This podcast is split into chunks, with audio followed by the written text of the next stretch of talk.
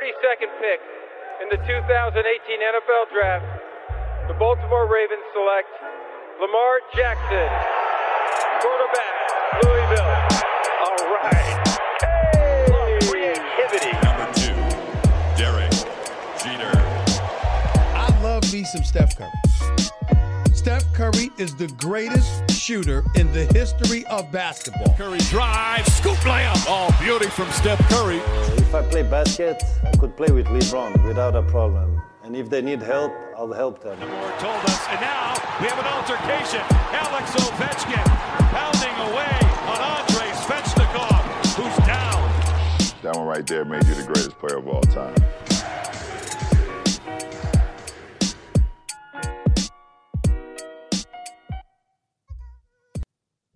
On passe à l'ouest, messieurs, ensemble. On va aller euh, du côté de Denver. On parlait du MVP Nikola Jokic. Euh, esselé, hein. Jokic euh, sans Jamal Murray, euh, blessé en, saison régulière. On rappelle aussi que Denver était une équipe qui avait performé dans la bulle, donc avec peu de repos pour, pour réenchaîner une saison régulière. Je les trouve un petit peu émoussés, moi, Denver. Donc il y a, au moment où on enregistre, 3-0 pour, pour Phoenix. Euh, que penser de cette série Euh, Parlons peut-être d'abord de, de, Phoenix. On, en parle peu ici. Euh, Devin Booker, Chris Paul rayonnent clairement sur cette série. Il y a bien sûr autour d'eux des, des Jay Crowder qui, font le boulot. Le petit campaign aussi qui, fait ce qu'il faut pour, suppléer à, la main. Phoenix, ça déroule, hein, messieurs. hein. Ça a l'air, ça a l'air d'être très très maîtrisé leur performance là. Tu disais émousser euh, Denver euh, un petit peu comme leurs fans en tribune, c'est ça Ouais, euh, vas-y, développe. Moi, j'y suis pas en tribune. Je sais pas si les, si les gens ont, vu les images, mais il y a eu un début de baston entre un fan des Nuggets et, et un fan des Nuts, euh, des Suns, pardon. Euh, des Nuts, ah ça serait pas mal ça comme équipe de basket, les Nuts en NBA. Faut y penser pour les 31e et 32e franchises. euh, ouais, donc euh, du coup, euh, il s'est fait euh, rétamer sévère. En plus, c'était à, à Phoenix, donc évidemment, toute la salle contre lui derrière. derrière. Euh, voilà, image qui, qui a dû marquer un petit peu ceux qui traînent sur les réseaux. Euh, mais je vous laisse parler de la série parce que c'est un peu plus sérieux quand Ouais, moi j'ai moi j'ai j'ai l'occasion de, de suivre la série pour euh, pour Basket USA. J'avais fait la preview un peu. ouais.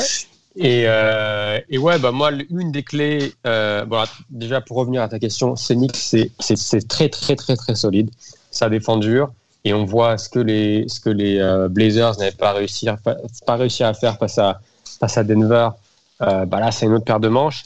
Et en attaque, euh, pareil, ça déroule. Alors, même s'ils sont impressionnants, faut aussi quand même, je pense, mettre leur euh, leur performance euh, et désolé Florent Baudin si tu nous écoutes, mais faut quand même la prendre avec des pincettes parce que tu joues contre une équipe de Denver qui est quand même bien émoussée mais aussi diminuée.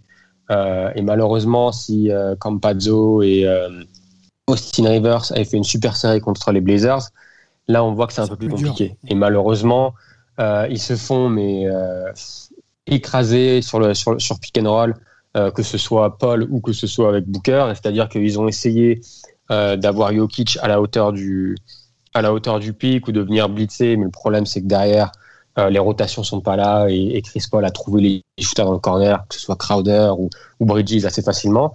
Et si il garde Jokic en drop, donc il attend qu'il l'attend un peu plus un peu plus bas, bah, le problème c'est que tu donnes euh, tes tirs à mi-distance à Chris Paul et à, et à, et à Devin Booker et ça c'est euh, bah, leur arme fatale malheureusement pour eux. Donc euh, donc je pense que malheureusement les, le- le- les manques de le- le- les manquements, les blessures, etc. du côté de Denver sont en train vraiment de, bah, de rendre cette ouais. série. À mon avis, je vois, ouais, je vois pas, je vois pas comment cette série ne, ne se finit pas ce soir. Même si tu as Montemoris qui a montré des, des- des meilleures choses euh, lors du match 3, Will Barton est de retour, mais euh, il y a- il part de trop, de trop, trop loin. On s'est Ouais, plié trop pour peu, toi. C'est plié pour toi. Ouais. Ah oui, oui. oui. Bon. Ouais, mais en fait, c'est ces deux, élé- ces deux éléments euh, euh, qui, qui, qui euh, en fait, impactent cette série en même temps. C'est-à-dire que tu as d'un côté une équipe de, de Denver et, émoussée, diminuée. euh, Barton peut revenir, mais ce sera trop peu trop tard. Euh, Et de l'autre côté, tu as surtout une équipe totalement décomplexée. On sait que les Lakers sont hors des playoffs.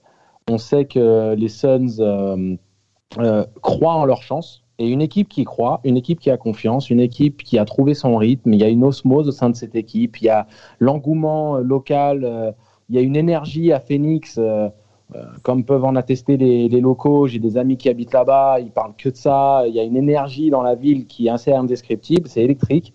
Donc à un moment donné, euh, c'est tout un contexte qui fait que Phoenix est vraiment compliqué à prendre. Donc Est-ce c'est que la, faut que avec des série est pliée, Angelo? Est-ce qu'elle est pliée 3-0 La, la série, elle est pliée. Euh, si Denver trouve les ressources pour prendre un petit match pour sauver l'honneur, très bien, mais ça va pas au-delà de 5 matchs. Euh, mais surtout, en fait, l'écart qu'il y a dans cette série, parce que ça pourrait être une série dominée par les Suns, mais où ils gagnent, mais avec un écart de points, où tu te dis peut-être que, mais là, c'est juste, on Oh. vous gifle, on, on vous, on, on vous couche, bonne nuit. 122-105 pour les Suns pour le premier match, 123-98 pour les Suns également. Le deux, troisième, pardon, 116-102. Et donc le quatrième a lieu cette nuit à Denver. Angelo, je te donne cette précision. Euh, mais pour toi, ça change pas. Ce sera, ce sera euh, un sweep. Pour moi, c'est. Écoute, je, je sous-estime jamais le sursaut d'orgueil de n'importe quelle équipe en playoff de gagner un match. euh, et puis Denver, euh, euh, sur un match, euh, ils peuvent euh, être transcendés à domicile, euh, trouver de l'adresse extérieure et euh, que le supporting cast de Jokic euh, montre un peu le bout de son nez.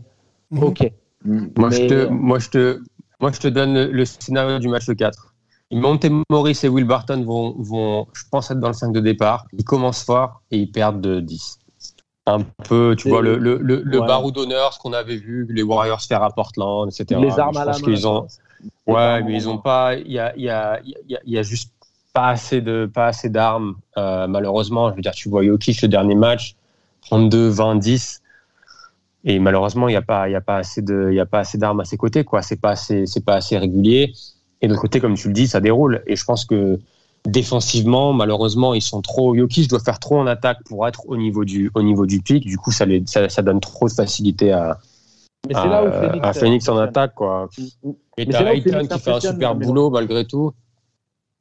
Je disais, c'est c'est là où Phoenix impressionne, Melo. C'est que défensivement, je ne les pensais pas. euh, euh, disons que j'avais mes réserves sur leur capacité à vraiment euh, euh, être dominant euh, sur ce secteur de jeu. On savait que Chris Paul allait pouvoir amener une, une stabilité et une création et, transcender peut-être ou euh, donner confiance à des joueurs de rôle euh, au sein de cette équipe. Mais de là à ce que Monty Williams ait réussi à, créer cette, euh, abnégation défensive, à créer une certaine culture qui n'est pas vraiment celle des Suns hein, historiquement. On sait que c'est une équipe portée vers l'attaque, mais pas euh, à même de faire des stops euh, tels que l'ont démontré les Suns de cette année, de cette QV. Donc c'est là où vraiment moi je suis, euh, je suis assez, euh, assez étonné. Et c'est pour ça qu'ils sont légitimes et que les finales de compte potentielles, euh, que ce soit contre les Clippers ou contre les Jazz, euh, je sais qu'on va en parler maintenant, euh, Yep, va, merci va pour la va être une transition. vraie belle série.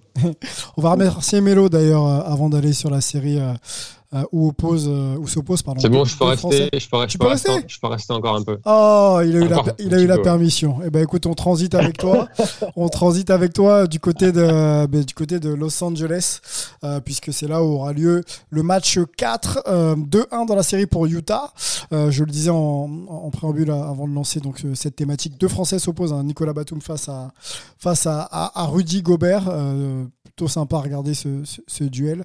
On a vu d'ailleurs un bon contre de Rudy sur euh, sur une pénétration de de Nico. 2-1 pour le Jazz, premier de la saison régulière. Euh, deux matchs maîtrisés à domicile. Euh, un petit peu moins, mais même s'ils n'ont jamais été vraiment lâchés euh, du côté de, Los Angeles. On, pointait du doigt l'investissement un petit peu mental des Clippers. Est-ce que vous voyez du mieux, messieurs, dans cette série? Moi, c'est déjà la question que je veux vous poser avant de parler de jeu. Et ensuite, on ira sur, sur Utah, sur cette capacité à faire jouer 5, 6, 7, 8 mecs et d'être toujours au même niveau. Moi, ça me rend complètement... euh, dingue de, de, de, de voir ça. Le, le niveau de- d'investissement d'abord mental de, des Clippers. Si ça, inst- si ça intéresse quelqu'un, la question. Alors, je pense. Je que Vas-y, c'est Antoine. mental, mais c'est physique aussi. Ils sont- Ouais, c'est c'est mental, mais c'est physique aussi. hein. Ils, sont... Ils sont arrivés euh, dans cette série avec euh, en 67 matchs. Vous avez perdu les deux premiers en plus, donc euh, il a fallu cravacher pour remonter, euh, faire un 4-1, quoi, quoi, partir de matchs méritants. alors que les Utah étaient sur une série quasiment comme un sweep parce qu'ils avaient lâché le match 1 mais ils font un 4-0 derrière. Donc euh, ils sont pas très fatigués, surtout en comparaison. ils sont complètement conscients de leur capacité et ils sont à la maison. malgré ça, les Clippers ont commencé un petit peu à montrer des trucs et surtout là ce match 3 ils l'ont quand même complètement explosé et dominé.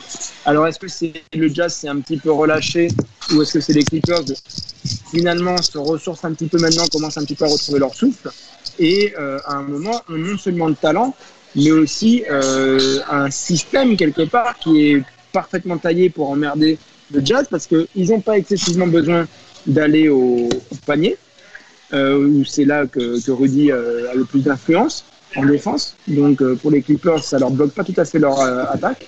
Encore plus quand tu mets un Nicolas Batum pivot. Euh, ce qui là aussi fait un petit peu déjouer pas mal de choses.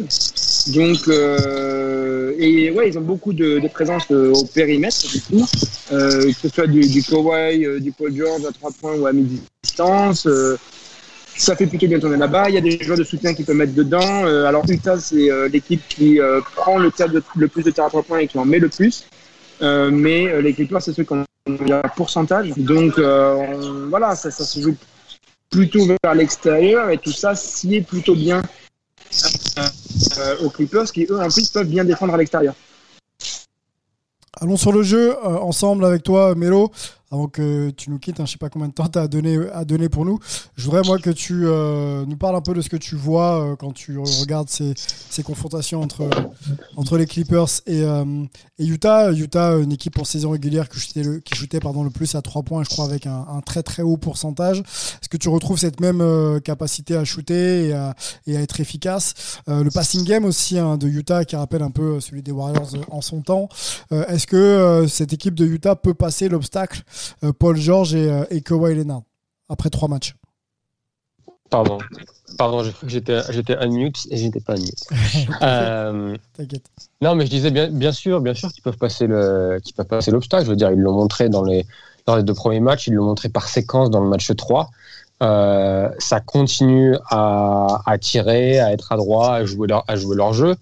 Euh, là, ce qui, est, ce qui est assez intéressant dans cette série, c'est justement le, ce que commençait à, Antoine commençait à en toucher derrière du doigt, c'est-à-dire que euh, les, je pense que les Clippers ont une chance de battre Utah que s'ils jouent petit. C'est-à-dire que s'ils ont Zubac, ils ont commencé avec Zubac au match de titulaire, ce qui était assez surprenant parce que euh, même s'il a fait avait fait un bon premier match, en ayant Zubac, ça veut dire que tu gardes, tu gardes Rudy dans le jeu euh, près du cercle en défense. Et ça, même si les Clippers marquent pas beaucoup de points euh, vers le cercle, il cherche quand même à attaquer et à fixer pour pouvoir après ressortir et trouver des positions extérieures.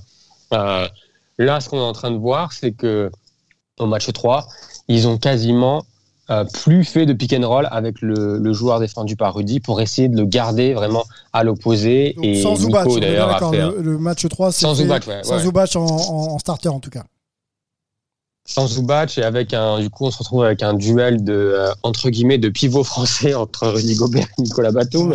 Euh, mais Nicolas Batum, du coup, fait un super boulot, en tout cas sur le match 3, euh, de rester en mouvement, de rester à l'opposé pour mettre le, l'aide de Rudy vers le cercle beaucoup plus compliqué. Parce que du coup, il sait pas s'il peut aider, quand il doit aller aider. Et il se retrouve un peu avec le, le, cul entre deux chaises pour parler, pour parler poliment. Donc voilà, mais c'est intéressant. Après, moi, sur l'aspect mental, euh, je suis quand même assez surpris après qu'on ait vu euh, Luka Doncic euh, exploser la défense des, Clippers, euh, voir Donovan Mitchell faire la même chose. Et du coup, il y a toujours ce un peu pareil, ce qu'on voit avec avec d'autres superstars, c'est-à-dire à quel moment est-ce que tu peux mettre Kawhi sur sur Donovan Mitchell pour vraiment le, le, le, gêner, parce que tu dois aussi de l'autre côté porter l'équipe offensivement. Euh, donc ça, ça va être intéressant. Au match 3, on a vu qu'ils ont ils ont ils ont mixé leur euh, leur stratégie défensive en envoyant des en blitzant le pick and roll, en envoyant des prises à deux un peu euh, de façon un peu un peu random pour le pour le garder un peu sur ses talons et aussi en faisant ça les les aides arrivent de façon différente et c'est-à-dire que Utah est, est conditionné à ok tu tu viens si tu montres le 5 sur le pick and roll il sait très bien, Nova Michel sait très bien qui va être ouvert. Et après ça, c'est passe, passe, passe, passe, passe, décalage et ça finit par un tir à trois points. Là, avec ce qu'ils ont montré au match, au match 3, c'était pas aussi automatique. Et donc, du coup, ça leur, ça, je pense que ça leur, ça leur ralentit le jeu et ça les sort un peu de leur rythme. Donc, ce sera intéressant de voir comment, euh, comment Quinn Snyder va répondre à ça parce qu'à mon avis, on va voir les, les Clippers vont, vont, devoir rester petits pendant toute la série. Comment Quinn Snyder peut, peut répondre à ça, euh, messieurs Angelo et, et, Antoine? Comment il peut s'adapter justement pour garder la fluidité offensive de, de son équipe?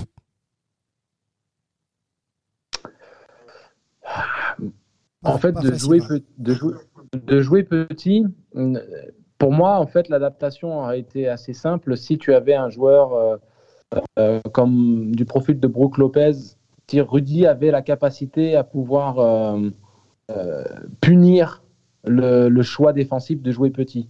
C'est-à-dire pas forcément sur du jeu posté, euh, standard, isolation, ça n'a jamais été son jeu. Puis à ce stade de sa carrière, il peut progresser et amener quelques moves intéressants, mais je ne pense pas qu'il devienne euh, ce joueur à qui on peut euh, donner la gonfle comme un Jokic ou un Embiid. Par contre, c'est un joueur qui devrait pouvoir flasher, milieu raquette, et, punir physiquement euh, avec ses longs segments, euh, avoir une qualité où il peut se retourner au-dessus de la défense euh, qui serait vraiment trop petite. Ima en imaginant quand même que ce soit un Batum qui défende sur lui, c'est compliqué de, de, de concevoir qu'il n'y ait pas de punition de l'autre côté du terrain. Donc oui, tu peux, entre guillemets, ne plus avoir le même, le même impact défensivement parce que tu te retrouves à, à être matché dans, à des spots qui sont plus les tiens. Ouais. Mais de l'autre côté, tu peux, toi, punir ce choix-là, euh, euh, user physiquement, provoquer des fautes et changer les match-ups, c'est-à-dire inverser la tendance par le, fait que Batum prête trois fautes pour essayer de contenir les flashs de Rudy euh, et de se retrouver matché avec, euh, avec, euh, avec des joueurs milieu raquette où maintenant il va devoir batailler et, user parce qu'il est filiforme, même s'il a, a pris un petit peu de poids et qu'il a ralenti son rythme en comparaison à son style de jeu de ses premières années en NBA. Mais moi, ce serait le, le premier la première adaptation. Je pense qu'un mec comme Favors est peut-être plus à même de procéder de la sorte, sachant que de toute manière, euh, derrière, ça veut dire que si c'est Favors, c'est un très bon défenseur, mais ce n'est pas un Rudy Gobert, donc peut-être que les, ça, ça, pourrait redonner du temps de jeu à Zubac. Donc ça va être une guerre tactique. Ouais. Ça va être, euh, ça va être le, on se regarde, on se jauge et ça peut être coaché euh, comme au hand euh, où les mecs euh, ne viennent sur le terrain que, que quand il y a un tel, que pour la défense. Mmh, mmh. Que pour l'attaque, pour la défense, euh, que pour des match-ups aussi. Et Là où, par contre, ils peuvent aussi s'adapter, c'est que de jouer petit, c'est une chose, mais ils peuvent souffrir au rebond offensif. C'est-à-dire que Snyder peut mettre en place des systèmes de jeu pour libérer les shooters. Et euh, de jouer petit implique qu'il y aura beaucoup de switch du côté des Clippers. Mais quoi qu'il arrive, on a déjà parlé du fait que le switch ne veut pas dire qu'on peut contester efficacement tout. Et derrière, tu te retrouves avec un Rudy Gobert, milieu raquette, qui peut sévir sur le rebond offensif. Donc de positionner Rudy en nettoyeur au rebond offensif sur des situations de tir intermédiaire des Donovan Mitchell, euh, Mike Conley ou des tirs à trois points des Ingles. -hmm. Tu vois, donc je pense qu'il y a une adaptation euh, concrète qui est faisable. Je pense que Snyder en a les moyens. Moi, je, reste sur le fait que Utah va, aller en finale de conf. En tout cas, c'est mon opinion. Et euh, je ne trouve pas les, Clippers suffisamment sereins et stables euh, dans le jeu qu'ils proposent pour. Je, je les trouve trop dépendants d'un Kawhi Leonard à 40 points pour pouvoir passer. Ou d'un Reggie et Jackson hein, même... qui, fait, euh, qui fait pour l'instant un début de série euh, euh, assez surprenant. Il y a 18 points pour Reggie Jackson à, à 27 minutes de, de, temps de jeu. Ouais, ouais, ouais, Mais, mais, mais pour moi, Clarkson peut avoir le même impact. Et 18 points, c'est bien, un bon pourcentage. C'est très bien. Une hein. production peut-être. Ah, mais je ne dis pas le contraire. Je ne dis pas le contraire. Ah, c'est inespéré, même. Exactement, exactement. Mais si c'est sur Reggie Jackson qu'on mise la qualification des Clippers, euh, je valide par deux fois la qualification des Jazz euh, en finale de compte. Un mot sur les perfs de Nicolas Batum. Faut pas oublier aussi que. Vas-y Antoine, et après Nico Batum, quelques minutes. Juste, euh, j'ai peut-être été distrait, mais il euh, faut qu'on pointe aussi que Mike Conley n'a pas encore joué dans cette euh, série, donc on attend son retour euh, pour un petit peu orchestrer aussi le jazz euh, mieux. Et c'est d'autant plus important qu'ils aient pris ces deux matchs à la maison, qu'ils aient préservé leur, avantage du terrain, que, euh, à mon avis, ça va être compliqué tant qu'il n'est pas là quand même. Nico Batum, messieurs, un mot sur ses performances 27 minutes, quasiment 28 par match, 10 points pour, euh, pour Nico Batum, 4,7 rebonds, quasiment tous défensifs. Il y a un bon pourcentage à 3 points, c'est 58%, je crois. Si je ne me trompe pas de ligne. Non, c'est même 61% à 3 points pour Nico Batum et 58 à 2 points. Grosse série. Hein. Ah, mais il fait, il fait plaisir. Nico, il fait plaisir de toute manière. Depuis sa signature aux Clippers, il fait plaisir. Euh, il est apprécié de ses coéquipiers. Il a retrouvé une seconde jeunesse. Euh, on l'a vu dunker, on l'a vu euh, être agressif. Il, il, est adroit voilà, il y a un renouveau dans sa carrière. Euh, c'est tant mieux pour l'équipe de France. Il faut aussi penser à ça, puisqu'il y a des JO qui se profilent et, on va devoir compter sur Nico Bateau. Il joue comme un leader, j'ai l'impression, euh, même si euh, on sait que c'est Kawhi et, Paul George qui ont ce statut de leader. Je trouve vraiment serein. Il prend les tirs, il se lâche, il est présent dans le baston. Ouais, moi, moi je, l'appelle l'homme glu là pour les Clippers parce que c'est le joueur qu'on peut envoyer, au charbon pour jouer justement au poste 5. Euh, jouer 4, euh, distribuer la gonfle comme il le faisait du temps des Blazers euh, avec Brandon Roy et, Rudy Fernandez. Voilà, c'est le Nico Batum qu'on connaît, mais réinventé. Voilà, il, est, a plus les mêmes qualités athlétiques, mais il a retrouvé un peu de fraîcheur physique. Il a surtout retrouvé de la fraîcheur mentale, psychologique. On le sent vraiment mieux dans, ses baskets. Il s'est bien préparé pendant l'été pour justement déjouer un peu la, chronique. Donc ça me fait vraiment plaisir à titre personnel parce que Nico, c'est quelqu'un d'absolument charmant euh, hors des terrains. Et, euh, surtout, bah, ça, permet déjà au basket français de briller. Ça permet surtout à Nico de redorer un peu le blason euh, Batum, qui avait un peu perdu de clinquant, en tout cas au niveau de la presse française depuis deux ans, vu, ses performances en NBA. Mhm. Donc voilà, c'est juste super de le voir à ce niveau-là et d'apporter dans une équipe qui est, qui est candidate au titre. Match 4, messieurs, le 14 juin, euh, pour tenter d'égaliser pour les Clippers. Vas-y, euh, Antoine. Je dirais que il y avait une partie où c'était cette performance qui n'était pas bonne euh, sur les dernières saisons à Charlotte. Il y avait aussi une grosse partie où c'était son utilisation. Enfin, le, usage rate, etc., était absolument abyssal. Borrego avait décidé de foutre Batum au, placard, de ne pas l'impliquer. Euh, même Tony Parker, on était un petit peu surpris. Donc, il euh, faut jamais enlever une partie de responsabilité personnelle, mais euh, clairement, il y avait un truc qui passait pas avec Borrego, il n'était pas dans les plans. Et c'est pas que du, c'est pas que Batum qui jouait pas ou un truc comme ça ou qui était pas à son niveau. Il y, avait d'autres éléments autour. heureusement qu'il est tombé dans, pas qu'il est tombé d'ailleurs, qu'il a choisi un bon contexte puisqu'il a eu plusieurs offres et que maintenant ça paye derrière. Son rôle, ouais, il y a le côté guy, il y a le côté un, forme de leadership. Euh, et puis, bah, je crois que c'est surtout euh, le gars qui a un peu le, le, garant d'un QI basket un petit peu euh, au Clippers en ce moment, ce qui leur a beaucoup manqué à d'autres années. et notamment, d'autant plus important que Ibaka, quand on a un petit peu un, autre, n'est pas là en, ce, moment. Et il me semble d'ailleurs que là, c'est pas foutu pour, pour Ibaka? Si, si, il s'est fait, fait, opérer, il est saison, saison terminée. C'est clair que. Ouais, c'est ça, c'est bien, bien, ça. Ouais. Mais ce qui, est, ce qui est surtout bien pour les Clippers, c'est de, de, penser à ce qu'il coûte à la, à la franchise. C'est-à-dire que c'est cadeau. De telles statistiques, un tel impact dans le jeu. Pour parle de Nicolas Batum. Hein. Nicolas Batum, hein, juste oui, oui, de, de, Nicolas. Ouais, de Nicolas Batum, puisqu'on était sur Batum, même si on a mentionné Ibaka. C'est de se dire que Batum produit, euh, impacte le jeu et il coûte peanuts à, aux Clippers. Donc, euh, c'est tout bonus pour eux. On conclut, messieurs, ensemble. Euh, je voudrais vous poser une dernière question sur le, niveau global. On est, euh, on est en deuxième tour, demi-finale pardon, de conférence en playoff NBA. Est-ce que voilà, le, niveau global, les matchs que vous voyez, voilà, vous, vous, satisfont?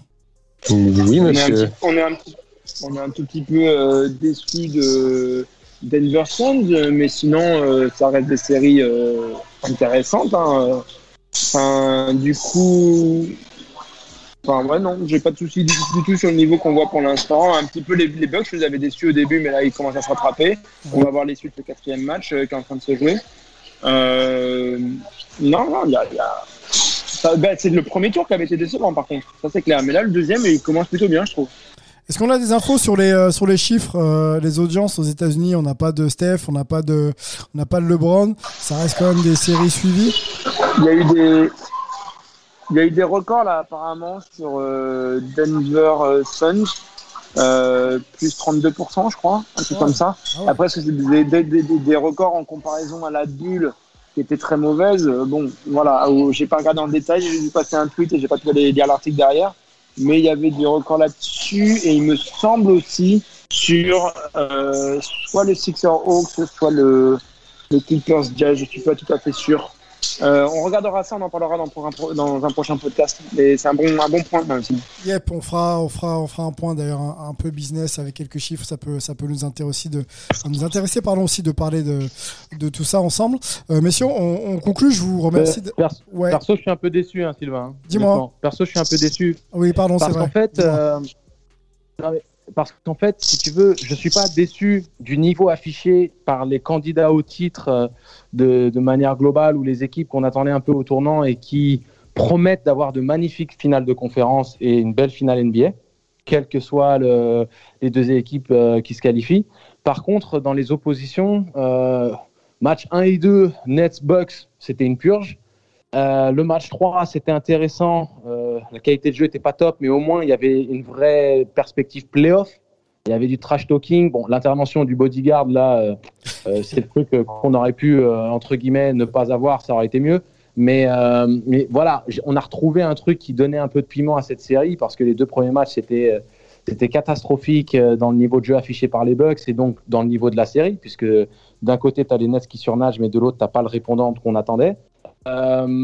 J'aime bien la série Philly-Atlanta, mais j'aurais préféré quelque part qu'on trouve en Atlanta ce que j'espère voir dans le match 4, sur les matchs 2 et 3. Euh, Phoenix, trop easy, beaucoup trop easy. C'est dommage, mais c'est trop easy. Donc, quelque part, euh, ils ne sont pas testés comme on aimerait qu'ils soient testés. Mhm. Ils ont eu des Lakers moribonds dans l'attitude, le, le body language de LeBron, de ses troupes. euh, il est, ah là, ils ont fait le job, mais j'ai vraiment pas du tout aimé ce que j'ai vu lors du premier tour. Derrière, ils ont une, une demi-finale de conf super facile. Ça promet une magnifique finale de conf parce que le jeu, que, euh, le jeu proposé par les Suns est attrayant, est prometteur, mais la série est super Toi, décevante. tu as besoin, de, là- besoin de plus d'adversité. Tu n'enlèves rien aux victoires des, des, Oui. des, des équipes euh, euh, bah, victorieuses, hein, mais tu aurais aimé avoir un peu plus d'adversité. quoi. Exactement, c'est-à-dire un peu plus d'incertitude et, et- et d- pas d'homogénéité, mais au moins de se dire, ok, chacun joue sur ses qualités et va vraiment aller au bout de cette série euh, en donnant le meilleur de ce qu'ils ont à proposer. Ça n'a pas été le cas des Bucks, ça n'a pas été le cas des Nuggets, c'est pas encore le cas des Clippers. Euh, sur, depuis le début des playoffs, ils sont un peu sur courant alternatif. On ne sait pas trop à quoi s'attendre. Ils ont Mhm. poussé la série contre, contre les Mavericks jusqu'à 7 matchs. Euh, il y, a, y a de la dépendance à Kawhi, il y a beaucoup de jeux en isolation et on les voit qu'ils sont tout à fait capables de développer un jeu collectif. Et c'est quand le ballon bouge qu'on retrouve un Reggie Jackson dans, dans le corner, dans la création, dans plein de choses. Euh, Batum avec un haut pourcentage, euh, opportuniste, qui, qui joue juste. C'est là-dessus que j'aimerais voir les Clippers plus que sur les performances de Kawhi. Parce que pour moi. Angelo vois, nous fait un pour moi, deuxième en fait- podcast. Angelo il nous fait un deuxième podcast. En fait, il résume. Ouais, les ouais, propos qu'on a- Désolé, mais bon, voilà, c'était pour, pour communiquer le fait que j'aurais aimé que ce soit plus, voilà, plus qualitatif de manière globale et pas juste sur quelques équipes. Alors, plus qualitatif, l'intensité, l'adversité. C'est ce que je retiens. Les trois, trois Voilà, plus, plus qualitatif euh, dans la globalité de toutes les équipes qui sont euh, à ce stade de la compétition. Bon, bon, en espérant qu'elle qu'elle t'entende, on va suivre ça de près. On reviendra bien sûr très très vite vous parler des, des, des, bah, des playoffs NBA. Angelo, merci. Melo, merci beaucoup les gars. Et Antoine également du côté d'Oma. On se retrouve très très vite pour un prochain Hype NBA podcast. Ciao. rock, rock the sound.